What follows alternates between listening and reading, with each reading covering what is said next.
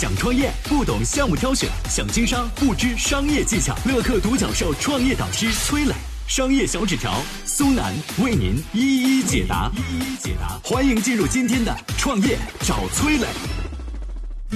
中国的乔丹体育和大名鼎鼎的飞人乔丹之间到底是什么关系？长达八年的官司对乔丹体育有什么影响？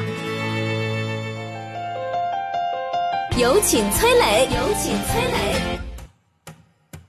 美国篮球运动员迈克尔·乔丹在 NBA 拥有赫赫有名的战绩，勇夺六次总冠军，荣获十四座 MVP。退役之后呢，还能靠着球鞋品牌 Air Jordan 年入数十亿。但就是这么一个传奇球员啊，却受到山寨困扰已久。这个山寨的品牌叫做乔丹体育。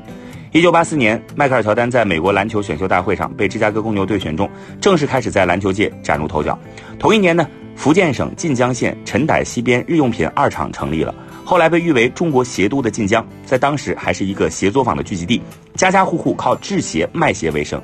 一九八五年，耐克集团为乔丹量身打造的球鞋 Air Jordan 正式发售，但在当时啊，无论是耐克还是乔丹本人都没有在中国进行任何商标注册，这给日后被山寨留下了隐患。晋江人很喜欢打篮球，几乎村村都有篮球场。上世纪八十年代，乔丹的故事漂洋过海来到了晋江。村里边的男孩啊，总是爱模仿这位飞人帅气的扣篮姿势，一时间乔丹这个名字响彻晋江。所以在两千年的时候，晋江县陈傣西边日用品二厂改制成体育用品公司的时候，创始人丁国雄决定新公司的名字就叫乔丹体育。起这么个名字，到底是为了致敬传奇球星，还是为了蹭一波名气呢？后者的可能性更大，因为就在乔丹体育成立的那一年，丁国雄注册了七百多个跟乔丹有关的商标。就连乔丹的两个儿子杰弗里·乔丹、马库斯·乔丹都被丁国雄注册成了商标，收入麾下。此后的乔丹体育和同时期诞生在晋江的品牌安踏特步一样，走上了一条正规化的发展道路。不同之处在于呢，当安踏特步们还在砸钱请孔令辉、周杰伦代言的时候，乔丹体育凭借乔丹本人的名气，轻松打开了国内市场。二零一零年，乔丹体育的营收达到了三十亿，但昔日的销量助推剂，日后却成了乔丹最大的绊脚石。为何这么说呢？下面我们有请商业小纸条。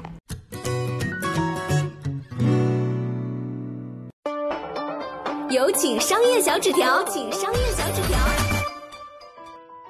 可能有人会问啊，借用别人的名号打造自己的品牌，难道消费者不会发现吗？事实是呢，大部分人都弄不清楚乔丹体育和这个 AJ 之间的关系。走进乔丹体育店里啊，巨幅的乔丹的海报，鲜红的二十三号公牛球衣。电视屏幕上滚动播放的乔丹的视频集锦，所有这一切啊，都足以让人确信，这不就是一家迈克尔乔丹的体育用品专卖店吗？可以说，借着迈克尔乔丹的名气，乔丹体育在创立之初就堪称顺风顺水。二零一一年，乔丹体育通过证监会发起上市申请，如果不出意外，它会成为国内第一家上市的体育用品企业。不过呢，就在上市前期，迈克尔乔丹本人的一纸诉状，让乔丹体育的上市计划整整是搁置了八年。二零一二年。迈克尔·乔丹本人以乔丹体育侵犯了他自己的姓名和肖像权为由，把这个乔丹体育告上了法庭。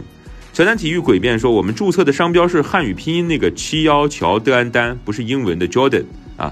乔丹只是汉语里一个普通灌木的一种植物的名字。”最后，乔丹本人的律师拿出了铁证，乔丹体育在用的商标和一张乔丹本人的照片，那个轮廓啊、比例啊完全重合，一个奔跑运球的姿势啊。没有想到，乔丹体育说商标里啊，我这个因为是一个人的剪影，没有五官的啊，剪影里面有一个人在运送一个圆形物体，手拿一个圆形物体，那不是篮球，那是乒乓球拍。哼，结果呢，乔丹本人一再败诉，官司从基层法院一直打到了最高院。这场维权拉锯官司持续八年。四月八号，最高人民法院啊，最后判处了是乔丹本人胜诉，撤销了二十五类乔丹体育的商标。对于乔丹本人来说呢，这是迟来的正义；而对于乔丹体育来说，这是被耽误的黄金八年。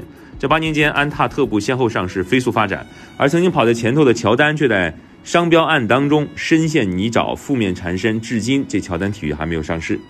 想要借用别人的名字走一条捷径，却走出了最远的上市距离，不知道乔丹体育有没有后悔过呢？我是崔磊，很多互联网公司啊都曾经邀请我去分享创业方面的课程，包括抖音、快手、百度、阿里、腾讯等等。我把主讲的内容呢整理成了一套音频课程，这套课程啊包含了创业怎么找合伙人，怎么找到投资人，怎么制定正确方向，怎么组建自己的团队等等。相信我，不管你是创业小白，还是有过创业经历的伙伴，这些内容对你来说都有帮助。下拉手机屏幕，在节目简介里边有我的个人微信号，添加微信，这套课程今天免费送给你，快去领取吧。